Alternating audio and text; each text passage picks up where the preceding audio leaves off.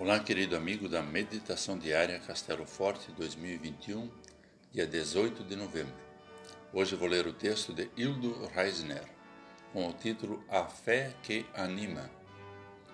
Assim, irmãos, em todas as nossas dificuldades e sofrimentos, o que nos animou foi a fé que vocês têm. Conforme 1 Tessalonicenses 3, versículo 17. No trabalho pastoral, há preocupação pelo estado espiritual dos membros da Igreja. Como estão enfrentando os desafios na vida? Continuam firmes na fé cristã? Como está o amor de uns pelos outros? Essa preocupação pastoral está presente nesta carta. Paulo e Silas enviam Timóteo a Tessalônica para ver como estão os irmãos de lá e para fortalecê-los e animá-los na fé.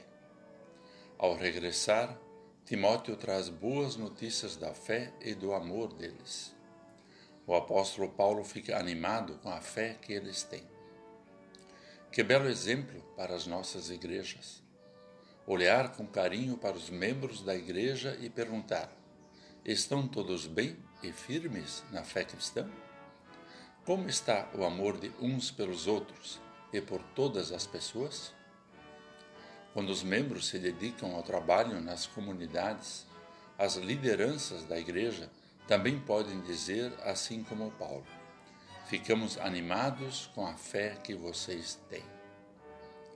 Sabemos, no entanto, que nas congregações isso nem sempre é assim.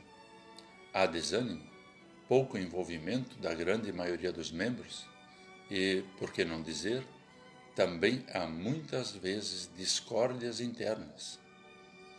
Junto a quem buscar forças para superar tudo isso?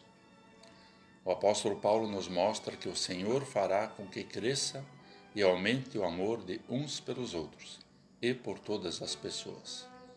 Assim, o coração de todos será fortalecido em santidade e liberto de culpa na presença do nosso Deus e Pai quando nosso Senhor Jesus vier com todos os que são dele. Vamos orar.